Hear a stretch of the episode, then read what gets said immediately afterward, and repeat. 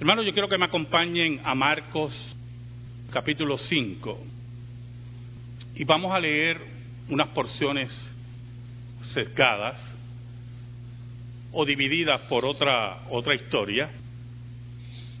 Y hablamos hoy del diseño de Dios. En los anales del Instituto Naval de los Estados Unidos, después de la Segunda Guerra Mundial, hay una historia del buque USS Astoria. El mismo se había enfrentado a los japoneses durante la batalla de la isla de Savo, antes de que llegaran otros buques de los Estados Unidos para continuar la batalla, ¿verdad? Y apoyar a sus compañeros. Era el 8 de agosto, si no me equivoco, de 1945, y la batalla fue cruda esa noche a tal forma que los japoneses pudieron prácticamente malograr, hacer un daño profundo al navío, aunque él contestó, pero empezó a hundirse en esas aguas del Pacífico. El relato dice que a las dos de la madrugada, un joven norteamericano, el alférez Elgin Staple, fue arrastrado fuera de borda por la explosión cuando la principal torreta de cañones de 8 pulgadas del navío, que me imagino que era un destructor, explotó. Él cae herido de sus piernas al mar y prácticamente en estado de shock. Se mantuvo a flote, escuche bien, los que fueron marinos aquí, Kevin. Cuando hay un ataque de esa índole, todos los marinos se ponen un salvavidas. Se mantuvo a flote por un salvavidas que llevaba muy apretado ajustado, el cual, por el diseño que estaba, logró sobrevivir. A las seis de la mañana, Staple fue rescatado por otro navío de los Estados Unidos y volvió a la historia, a su navío, a ayudar. El capitán del navío trataba de encallarlo para que no se hundiera, pero no pudo. Y el alférez Staple volvió al mar después de haber sido rescatado. Marcos 5, 21 al 24 y después pasamos al versículo 35 en adelante. Pasando otra vez Jesús en una barca a la otra orilla, se reunió alrededor de él una gran multitud y él estaba junto al mar.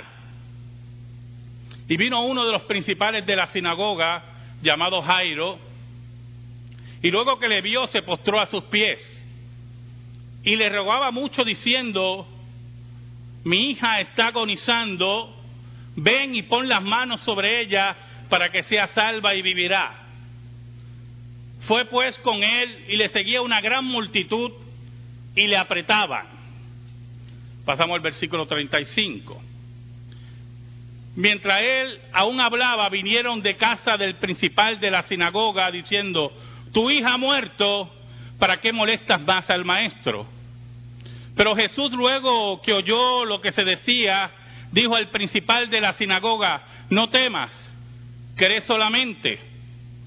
Y no permitió que le siguiese nadie sino Pedro, Jacobo y Juan, hermano de Jacobo. Y vino a casa del principal de la sinagoga y vio el alboroto y los que lloraban y lamentaban mucho. Y entrando le dijo, ¿por qué alborotáis y lloráis? La niña no está muerta, sino duerme. Y se burlaban de él, mas él echando fuera a todos, tomó al padre y a la madre de la niña y a los que estaban con él y entró donde estaba la niña.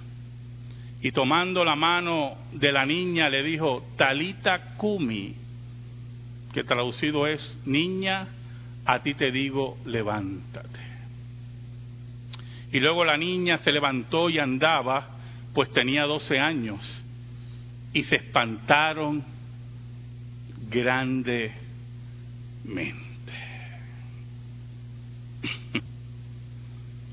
Oramos.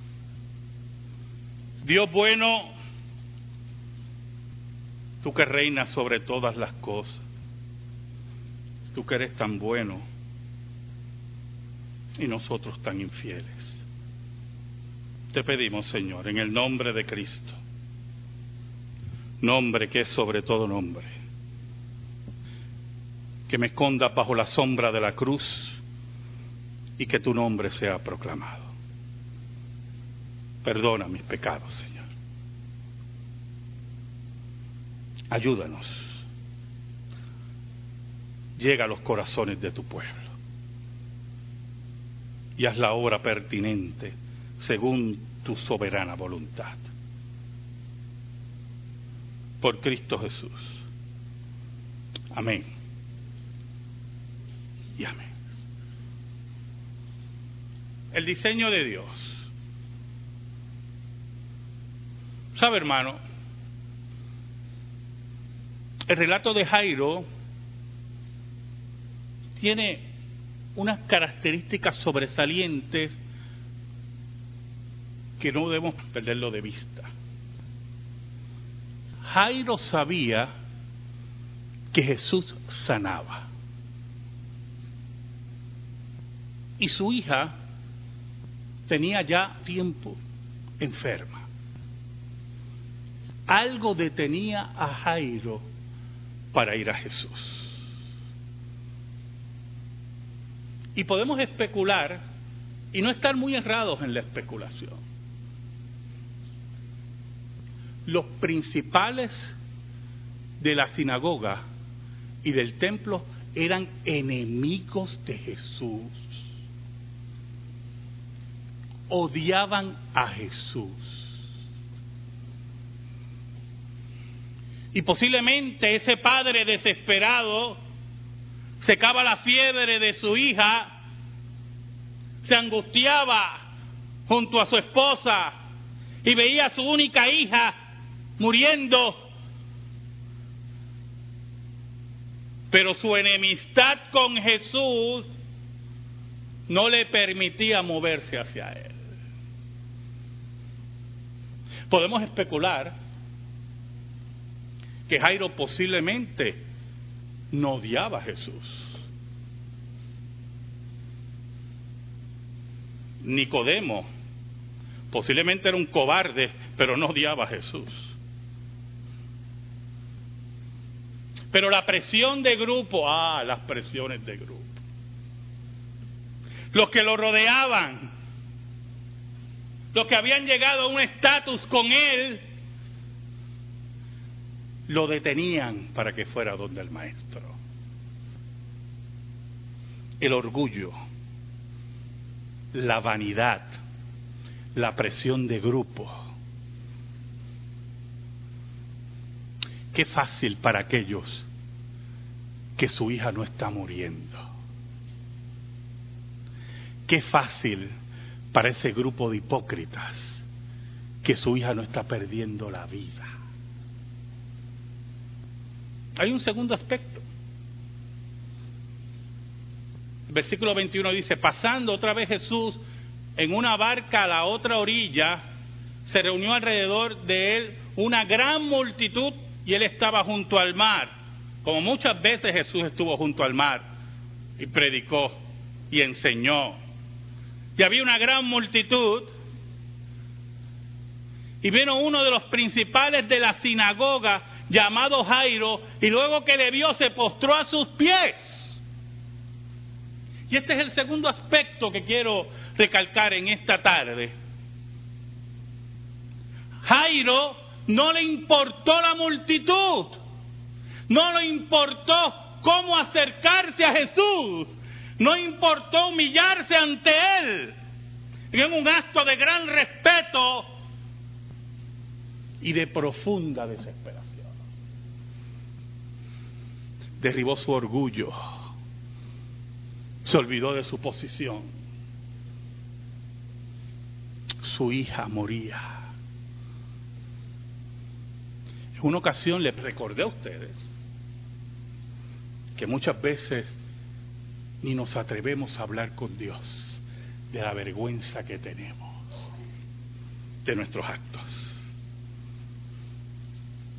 Qué buena señal si tienes vergüenza de tus actos. Pero allí está Jesús dispuesto a escuchar. El versículo 23 dice, y le rogaba mucho diciendo, mi hija está agonizando. ¿Sabe en griego la imagen que hay?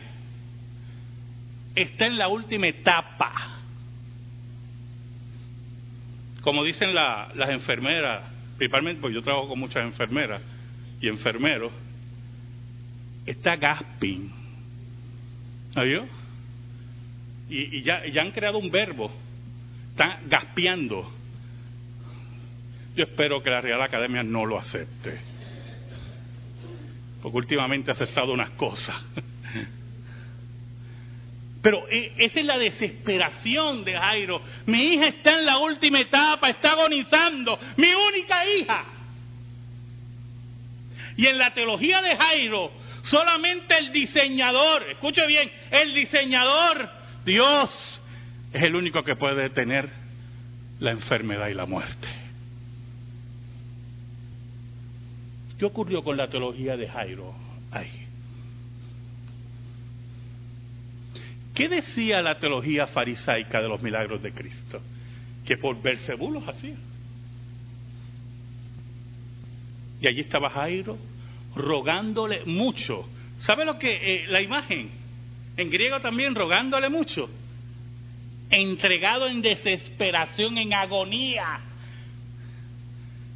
Rogándole a Jesús. y uno se pregunta, independientemente del dolor de padre, independientemente del problema profundo de acercarse a Jesús, ¿por qué ese ruego tan profundo? Posiblemente en la mente de Jairo pasaba, Jesús sabe quién soy yo y cuánto lo odiamos. Por lo tanto, no solamente es un ruego de un padre desesperado, no solamente es el ruego de aquel que quiere la vida de su única hija, sino posiblemente es el ruego, Jesús, perdóname, pero mi hija se muere. Ah. Y yo le aseguro a ustedes que yo he pasado por ese dolor. mi hija se muere. Dice, ven, y mire qué interesante, porque Jairo establece las pautas. ven y pon las manos sobre ella para que sea salva y vivirá. Él estaba seguro que Jesús... Hay un problema teológico aquí, hermano. Yo no sé si usted ve el problema teológico para el fariseísmo. Por dos líneas, por dos líneas. Número uno, aquel que sacaba los demonios por Belcebú. Y segundo, el problema teológico profundo, que solamente el diseñador es el que sana y resucita muerto. Pero Jairo, en su desesperación, en su dolor profundo, dejó a un lado su teología, por cierto, en relación a Jesús falsa, y se acercó al maestro. ¿Sabe? El alférez Staple volvió a su navío, el Astoria, y vio el capitán desesperado tratando de encallar ese navío para que no se hundiera. Pero lamentablemente no se logró y el navío volvió a hundirse. Y adivine, Staple volvió al agua, herido en sus piernas, con su salvavidas, esperando o la muerte o el rescate. Porque allí estaban los japoneses y esos no tenían miramiento.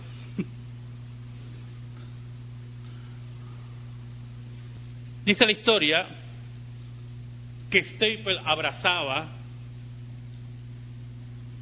el salvavidas con mucho amor y cariño, con mucha gratitud.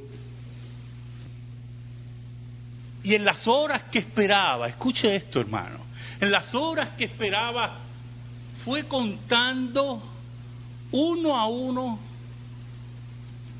las cosidas de ese salvavidas. Lo estudió, cada puntada estudió del salvavidas mientras esperaba. Y yo me imagino a Jairo estudiando y pensando en su desesperación. Voy donde Jesús.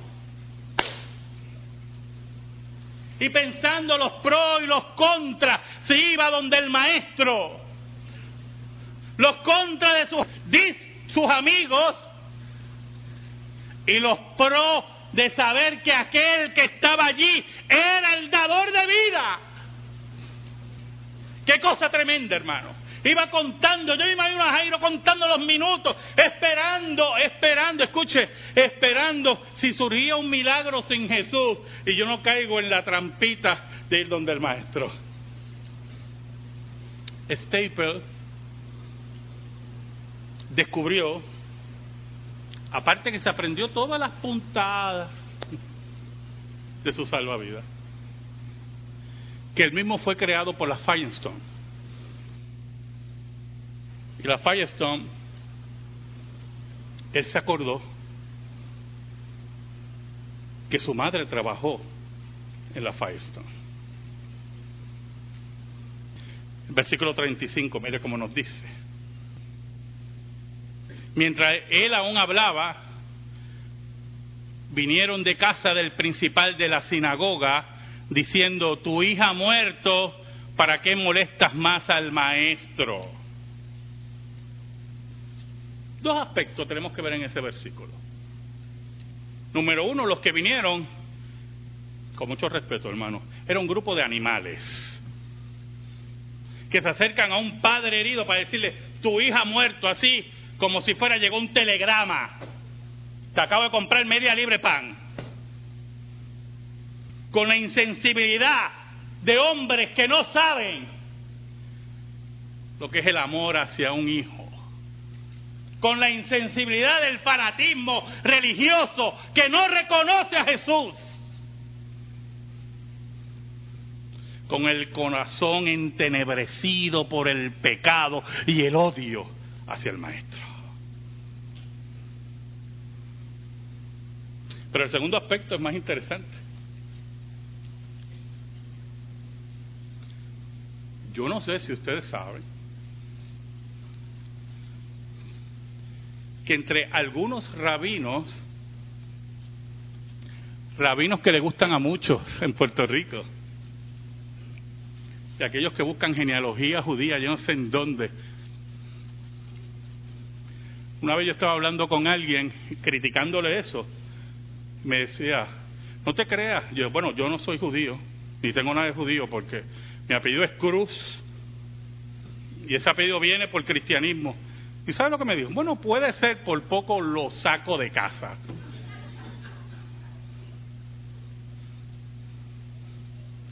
Algunos rabinos veían a Jesús como un mago. Eso es un mago. Eso lo que hace es magia. Y por lo tanto, cuando van donde Jairo y le dicen, no molestes más al maestro, ya tu hija murió, este mago llega hasta un límite. Los truquitos de este llegan hasta ahí. Ay, qué grave problema para los enemigos de Jesús y para aquellos que no, no conocen al diseñador.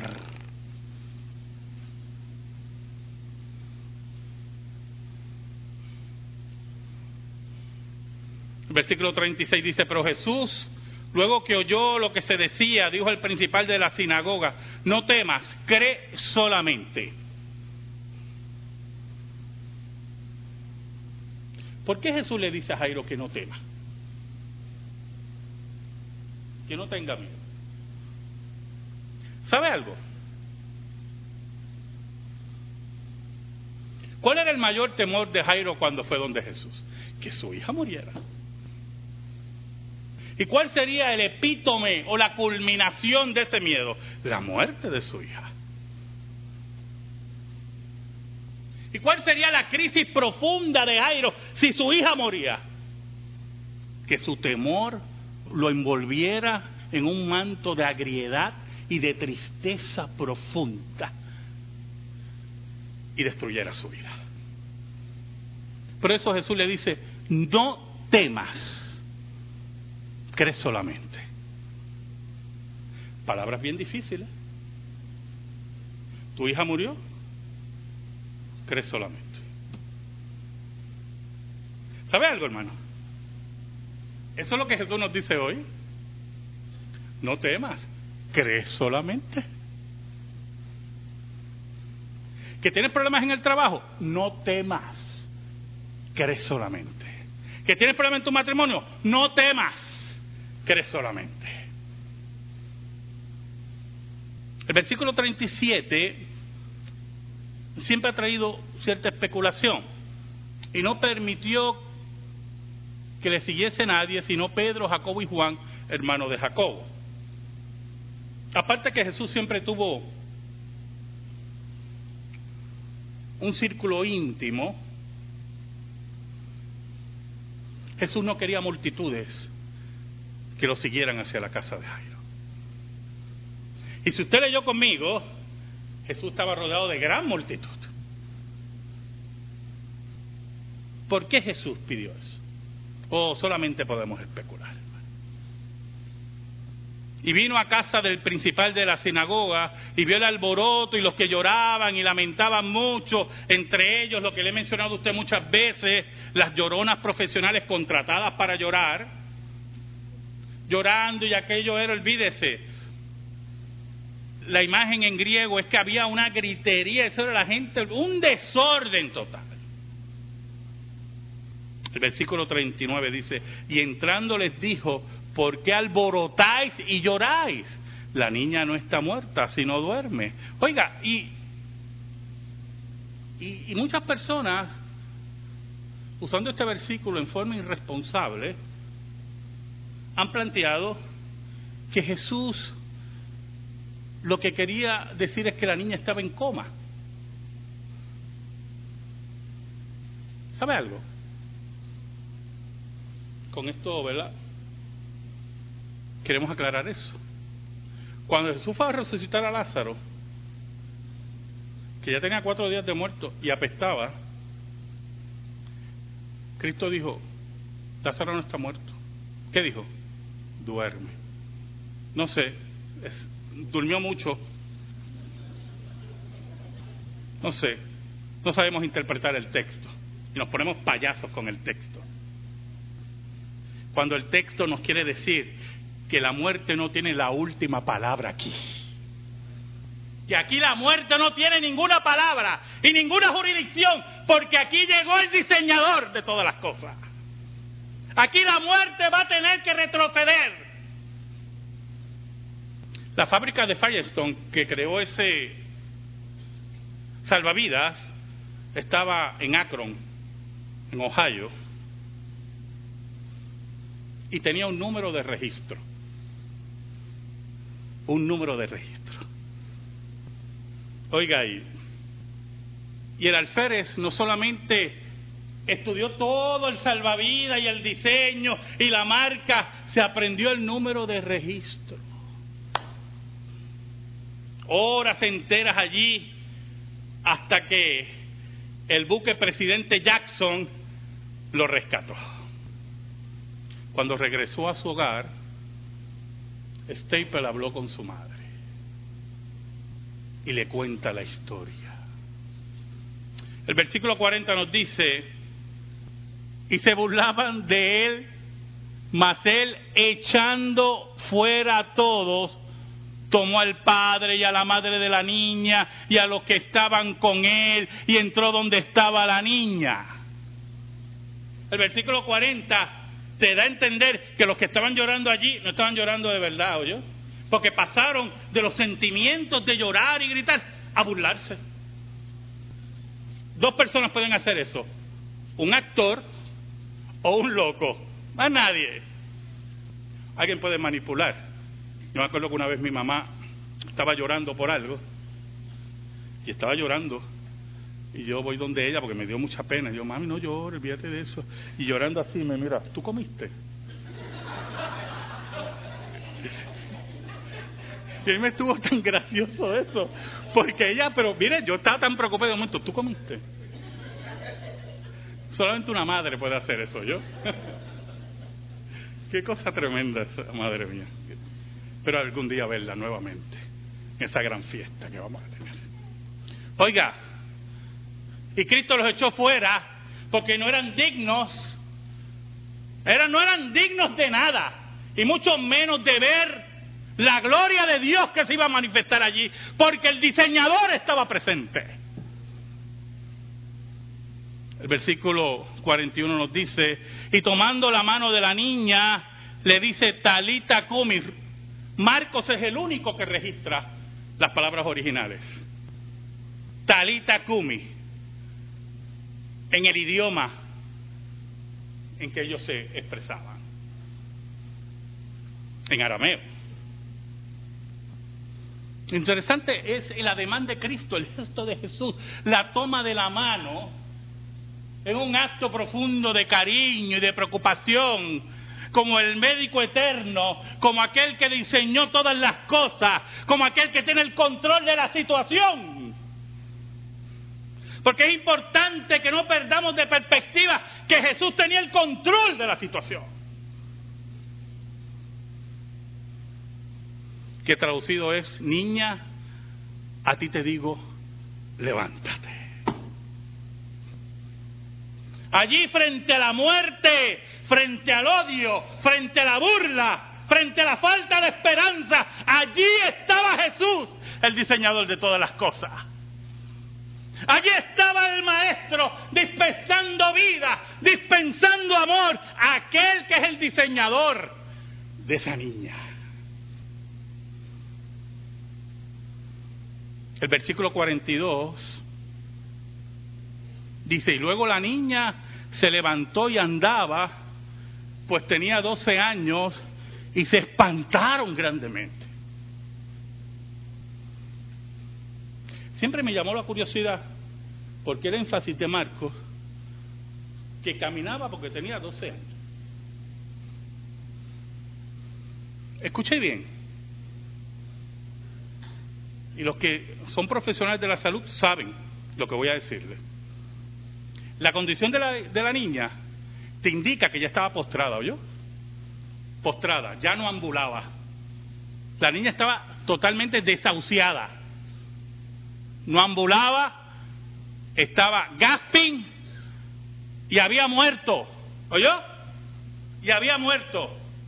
Y por lo tanto, en ese momento Jesús no solamente demuestra que es el diseñador de la vida de esa niña, sino que lo hacía completo y que no es una condición de un poquito aquí, un poquito allá y mañana vamos a ver, es aquí está el diseñador y aquí la muerte tiene que echar hacia atrás con toda enfermedad.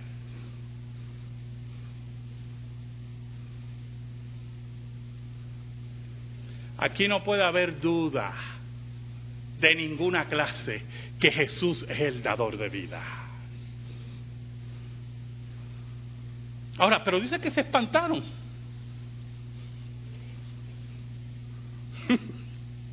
Perdone que me ría, hermano, pero si usted ve un muerto resucitar, se espanta cualquiera. Desde el punto de vista humano, ¿verdad? Pero hay algo más profundo en ese espanto, hermano. Algo más profundo.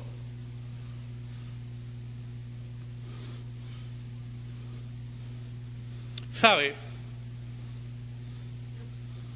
Staple le preguntó a su madre cuando ella trabajaba en la Firestone y le contó la historia de esos salvavidas y le preguntó el propósito del número en el salvavidas.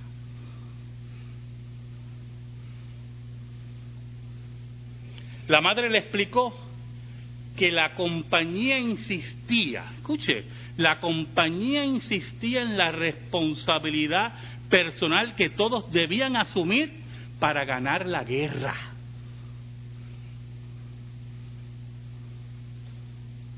Y que el número era único y correspondía solo a un inspector. Habían varios inspectores y a cada uno tenía un número asignado para que inspeccionara correctamente cada salvavidas. Si había una falla, tú fuiste el que no lo hiciste bien. Fuiste un mal inspector y un mal diseñador. Staples recordaba todos los detalles del salvavidas, imagínense. Y el número. Y le dijo a su madre el número. Dice la historia en los anales navales de los Estados Unidos, que hubo un silencio entre ellos, profundo, y luego su madre asombrada le dijo, ese era mi código personal, que estampaba en cada artículo que era mi responsabilidad probar. Esa mujer inspectora y diseñadora, fue responsable ante su país y ante el reto de su país. Y por haber sido responsable y ser una madre abnegada, Dios la utilizó para salvar a su hijo.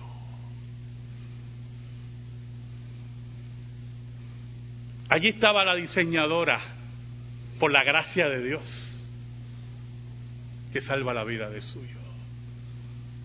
Allí, en el cuarto de aquella niña, estaba el diseñador. Allí estaba Jesús. Allí la muerte tenía que retroceder, hermano. Y allí, hermano, Jesús estampaba su firma. Por eso Él nos invita. Nos invita en esta tarde nos dice en esta tarde, no temas y crees solamente. Amén. Gracias te damos, Señor, por tu palabra eterna. Atesórala en nuestra vida y en nuestro corazón. En el nombre de Jesús. Amén. Y amén.